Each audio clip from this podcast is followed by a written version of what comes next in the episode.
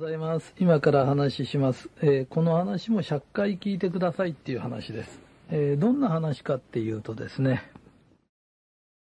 えー天の声を聞くっていう話です。で、決して難しい話でも何でもないんですけれど、え人間には3通りの人間がいるんだよっていうことを分かってもらいたいんです。で、一つはですね、えー自分だけのことを考えてる。要するに自分からしかものを見れない人っていますよね。で、そういう人って意外と好かれないんだけれど、もう一つ、相手の立場になってものを考える人がいる。そうすると、こっちの都合はこうだけど相手はこうだよね。えー仕事でもそうね。自分の都合ばっかり言ってるんじゃなくて、やっぱりお客さんの気持ちも考える人っているじゃない。ね。えーで、その他にもう一つ、天に神様がいるとしてですよ。別に信じなくてもいいんですよ。だけど、もし天に神様がいて、自分を成長させてくれるんだ。成長させてくれようとしてるんだ。そうしたとき、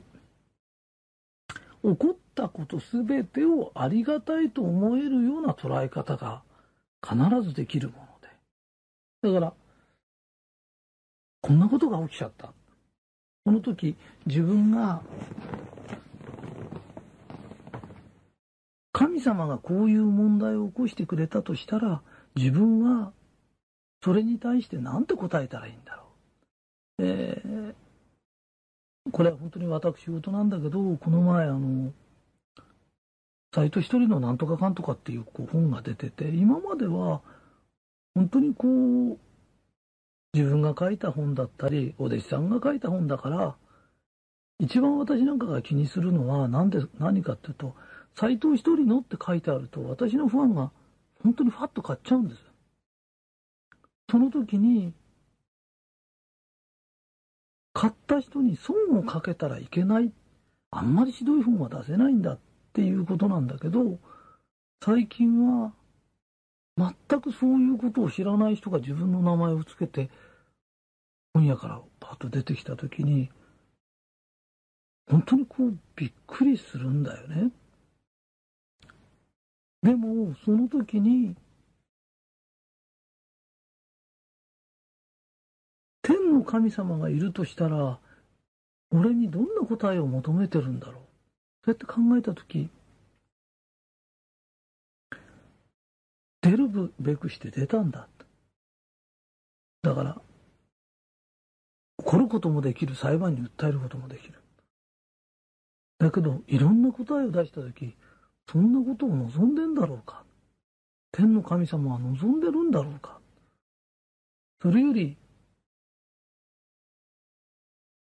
いい本書いてくれてありがとう頑張んなよって言った方が天の神様が喜ぶんじゃないだろうか。だからもちろん天の神様役も自分でやるんだよね。で魂が成長させてくれて成長した答えを出すとには自分が天の神様をやってで天の神様に対して自分が答えるんだよ。ね？でただそれを繰り返してるだけのことなんだけど相手の自分の立場相手の立場それ以外に天がずっとこうやって上から見てる答えみたいのが分かってくるといろんな違いが出てくるんだよね。うん話がもう全然飛んじゃってこれを言うことによって話が余計分かんなくなっちゃうか分かんないんだけどあの西郷隆盛っていうのが殿様から嫌われちゃってね、えー大島に流されてたことがある。奄美大島だと思うんだけどね。場所はよく忘れちゃったんだけど。その時に本当に島流しになってて辛かったんだけどその時一生懸命その人勉強したの。完璧やなんか勉強してもっとすごい人間になって出てきたんだけど結局のところもしあの時に本当にこう安政の大国っていうのもあったし、ハマグリ御門の変っていうのもあったし、幕府がすごく強くなってた時代だから、もしあの時、島流しになってなかったら、間違いなく殺されてた。そうすると、自分は本当はすごく、なんつうの、島流しなんかあっちゃってって言ってたけど、その時が一番守られてたかもわからない。だから人間って、その時もう俺はダメなんだって腐っちゃう人と、そこで一生懸命勉強する人との違いがあってね。だから、天がいくら味方してくれてても、腐っちゃったものは料理しようないからね。で、自分が自分を腐らしちゃダメだよ。だから、おかげさまで俺も仕事がうまくいって、なんでこんなにうまくいってんですか？って言ったら、自分のことしか考えないアキンドと、お客さんのこと考えるアキンドだったら、お客さんのこと考えるアキンドの方が伸びるよね。だけど、もう一つ、二方向から見るよりも、天の上から見て、今、世の中は何をしようとしてんだろう？神様がいるとしたら何を求めてんだろう？っていうことを考えると、3箇所から見るとものすごく答えがすごく分かりやすいしそういう起きてきたこと人間があって今トラブルがあってた時なんかにも今目の前にいる人が自分とそいつだと思うと腹立つけどこの人たちは天にやらされてるんだ。この人たちに自分の魂を向上するためにこの人たちがこういうことしてんだとしたら自分の答えは何て言うべきなんだろう。で必ずしもこれで全部が解決するとは思ってないんだよ。ただもう一方こう相手の立場になって考えてみなって言うけど相手の立場になって考えてもわからないことってあるの。その時に天に神様がいて自分の魂を向上させてくれようとしてるとしたら何を求めてんだろう？何を答えればいいんだろうっていうことを考えると意外とうまくいっちゃうことがあるの。で本当にこの話なんだかよくわかんない話かもわかんないけどあの100回聞いてくれるとねひとりさんが言わんとすることが何か見えてくるはずなの。で、ひとりさんがそうやってやってるの。もう一個、常にこうやって、神様がいたら、まあ、神様役も自分でやるんだよ。それで、それに対して答える。で、散歩方向から見ると、すごくわかりやすいよっていう一つの方法で、えー、覚えておいてください。で、ぜひさ100回聞いて、時々上から起きた問題を見ることをやるとすごく解決が早いですよっていうことです。以上です。はい、おはようございます。えー、今から少し不思議な話をします。えー、人間は面白いんだっていう話をします。で、人間っていうのをこう観察する。まあよく言うんだけど、えー、この前、この前ってだいぶ前なんだけど、香港行ったり、シンガポール行った時に、えー、街中にこうずっと座ってる人がいて、品が一日座ってるって、インドにもいるらしいんだけど、で、そういう人って何してるかっていうと、ずっと大体人間を見てる。で、人間っていうのは本当にこう、面白いから、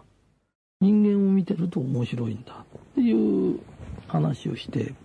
で、人間を見てるとなんて面白いんですかっていうことなんだけど、うん、例えばこの前あの、面白い話があって、まあ、昔から行ってる床屋さんがあって、そこの床屋さんへ行ったら、えー、うちのお客さん女性なんだけど、えー、砂町の方から、まあ、新小屋に住んでた人が砂町引っ越したらしいんだけどね。それが、あの、船町引っ越して、その床屋さんがついてる神社の話をしたらしいんですよ。そしたら、その人が、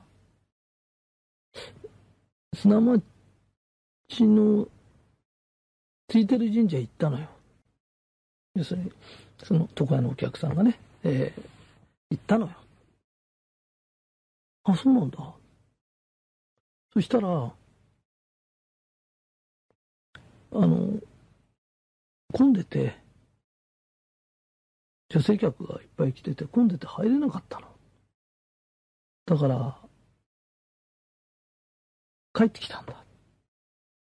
で、これどういうことですかって。じゃあ、ついてる神社に行ってないですよねって。要は、入り口のところまでしか行ってないんだよねって。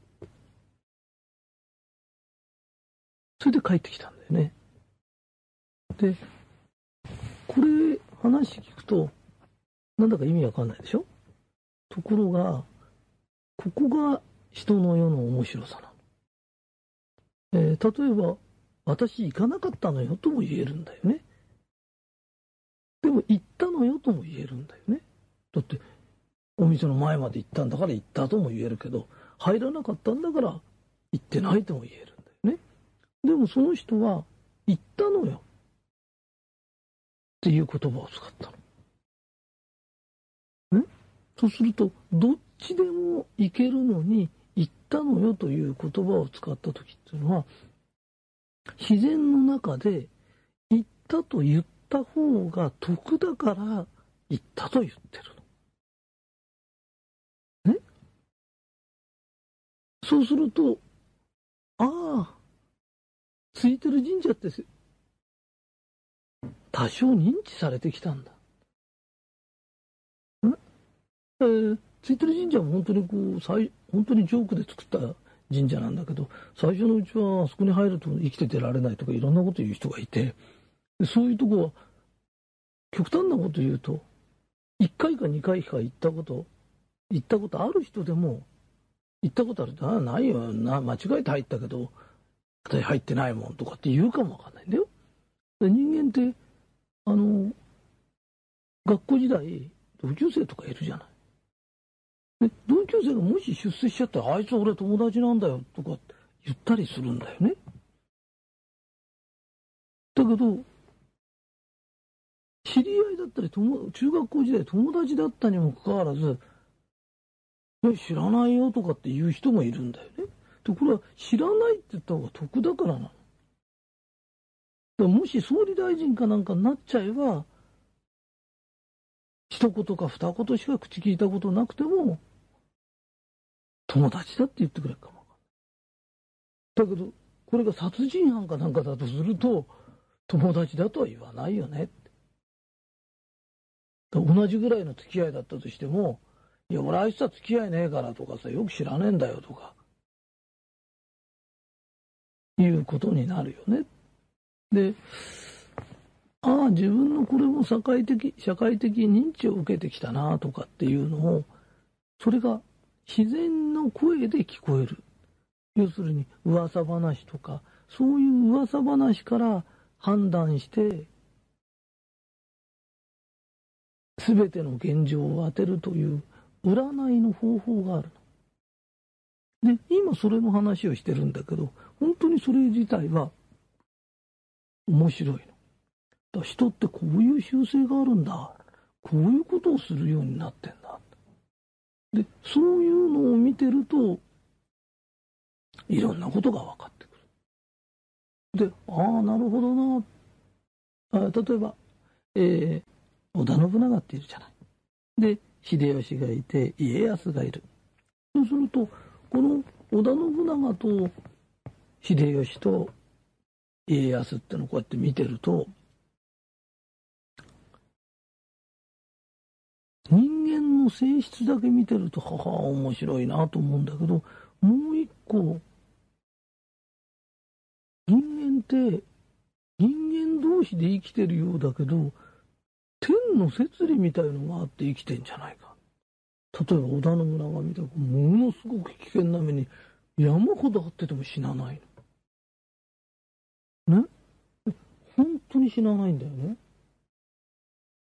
こうやって見てると、なんでこんな無茶苦茶な男に天が味方するんだろうって言うけど、戦国乱世が100年も続くと、もうそろそろ今度は、平和な時代にしなきゃいけない。そうすると今までの既得権持ってる、まあこういうとこやしけども、ぐちゃぐちゃぐちゃぐちゃたもう家みたいの建っちゃってて、ここを整理しようと思った時に、本当にブルドーザーぐわーっと持ってきて、地ならししてとかっていう荒々しい、その、なんつうの、土木工事みたいのやんなきゃなんない。で、それをやってるうちは生きてた。で、それが8割方終わって、今度は建築、要するに破壊から建築という形になったら、信長は天の意向からちょっと外れちゃったから、ね、味方かなんかに取り囲まれてパッと殺されちゃったの。あれが、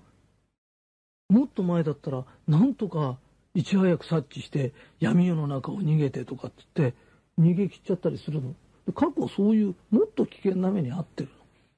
の。だけど、あの時は逃げ切れなかったの。ね？それで、信長はコロッと死んじゃったの。